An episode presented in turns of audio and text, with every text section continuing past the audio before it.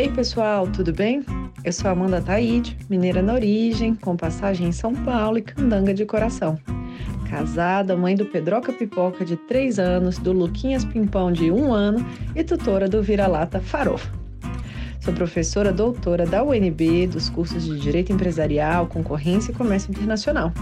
Apaixonada pela vida acadêmica, eu adoro inventar moda para facilitar a compreensão dos temas jurídicos pelos alunos. Então, esse é o Direito Empresarial Café com Leite, um podcast voltado para os estudantes de graduação e iniciantes no mundo do direito comercial, para que possam aprender ouvindo a bibliografia obrigatória e complementar do nosso curso. Esse é um podcast simples, curto e gostoso, como um café da manhã mais rapidinho durante a semana. Convidarei os próprios autores ou comentaristas dos artigos acadêmicos, capítulos ou trechos de livros essenciais para a compreensão do direito empresarial, para que os alunos da graduação em direito possam conhecer e se apaixonar pelos principais autores do direito privado no Brasil. Como será um podcast voltado para os alunos da graduação, os episódios serão divulgados durante o semestre letivo da UNB Durante as férias, faremos uma pausa para preparar o próximo semestre e também os novos episódios. Então, vamos comigo para a próxima xícara de café com leite?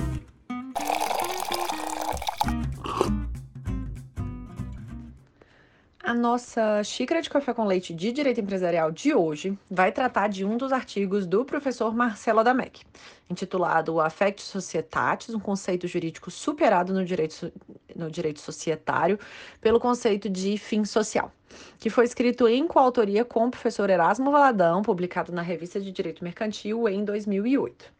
E para isso, a gente vai ter a alegria de contar com a participação do próprio professor Marcelo para comentar o seu artigo.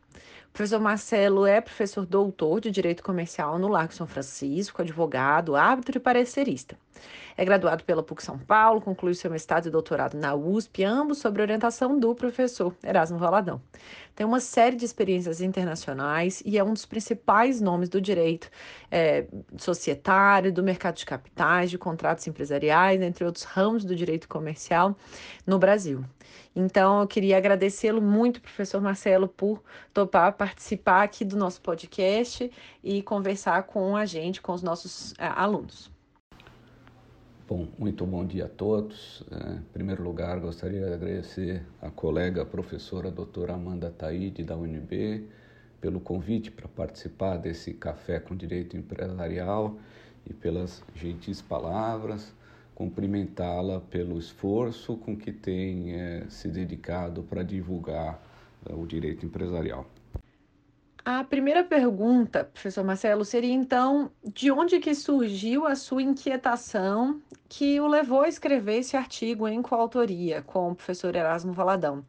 Eu sempre peço, né, uma pergunta já clássica aqui do podcast para a gente tentar entender como que vocês tiveram a ideia, de onde que vocês sentiram essa necessidade de escrever esse artigo, que é um marco na doutrina do direito comercial brasileiro e que argumenta, né, de modo tão aberto que affecto societatis é mais um sentimento, né, do que um conceito jurídico.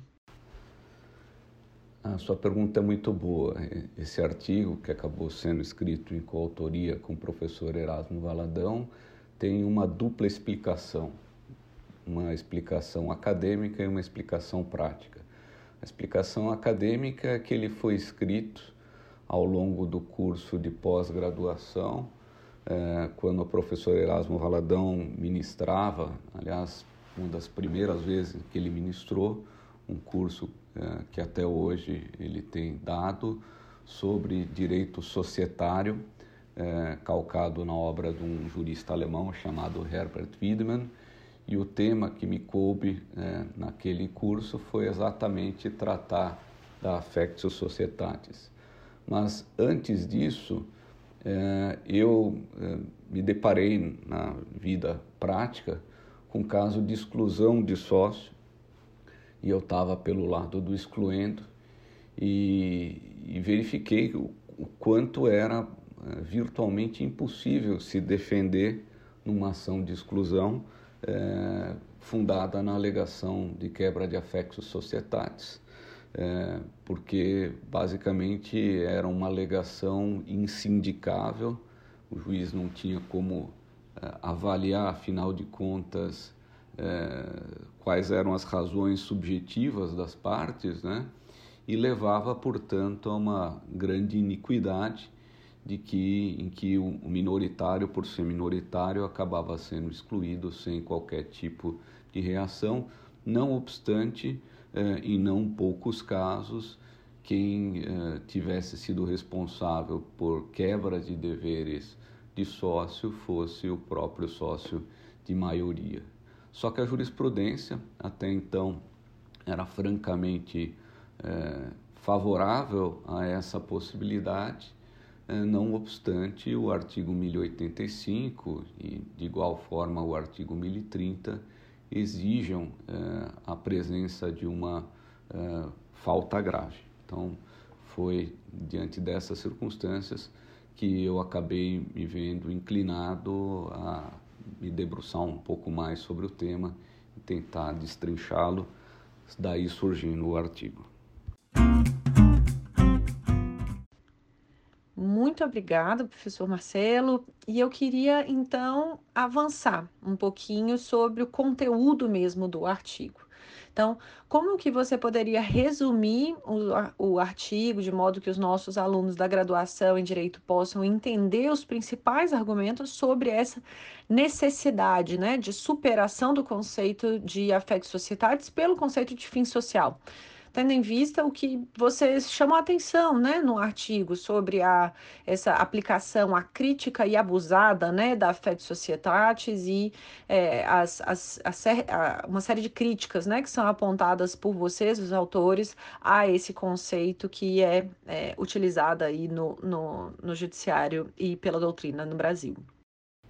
Bom, sua pergunta seguramente é mais fácil de formular do que responder com alguma objetividade. O que eu diria em poucas palavras é que essa noção de affectus societate surge ah, nas fontes do direito romano a sinalizar um estado de ânimo continuativo, a perseverança no mesmo acordo de vontades e lá não aparecia propriamente como um elemento constitutivo ou genético do contrato de sociedade, mas somente como um traço ou um dos possíveis traços a diferenciar a sociedade da comunhão. Com o passar do tempo, no entanto, parte da doutrina acabou por eh, visualizar na Fectus Societatis um elemento constitutivo do contrato de sociedade, que se colocava ao lado dos demais exigidos para qualquer contrato, quando na realidade eh, a affectus societatis não é uma especial modalidade de consentimento, não é um elemento constitutivo, ela é simplesmente a, a, o consentimento que é exigido para a conclusão de qualquer contrato. Só que no caso do contrato de sociedade, as partes dão o seu consentimento em, da, em vista da causa, da função econômico-social da sociedade, que é exatamente o exercício em comum de uma atividade para produção e partilha de lucros. Então, o que se verifica é que, é, além dele não ser um contrato, um, um elemento constitutivo, ele na realidade nada mais é do que uma simplificação para colocar em evidência que o consentimento deve ser dado em vista da causa do contrato de sociedade. E, portanto, o que releva nessa análise não é propriamente o consentimento, mas a causa. A causa que no contrato de sociedade a gente designa como fim social, uh, que se divide tanto no escopo meio, a atividade a que a sociedade se dedica, como escopo fim, que em toda a sociedade é a produção e partilha de lucros. Então, uh, ela é, na realidade, uma, uma, uma colocação algo equivocada quando deixa de uh, colocar em, destaque aquilo que é realmente o relevante, que é o fim uh, social. Não que ela, a FEC Societatis ainda não tenha o seu espaço, ela ainda continua sendo útil, sim, em algumas circunstâncias, para poder uh, evidenciar a diferenciar um, um contrato de sociedade de uma outra situação jurídica que vem sendo questionada, mas a meu ver, seguramente ela não se presta a servir como uma baliza, como um elemento de definição do vínculo societário.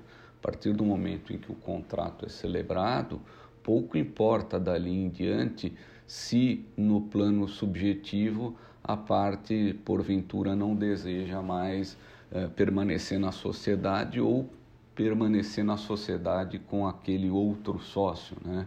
Isso, eh, por si só, não se prestaria a justificar nenhuma retirada, nenhuma exclusão, exatamente porque já durante o funcionamento da sociedade operam outras regras que buscam preservar a relação jurídica de cooperação entre os sócios e, portanto, não permitem que simplesmente eh, se possa, sem mais, eh, pretender afastar um sócio ou, a depender eh, das especificidades do contrato, colocar fim por mera intenção de uma das partes. Acho que essa seria uma difícil, mas talvez curta explicação para o artigo.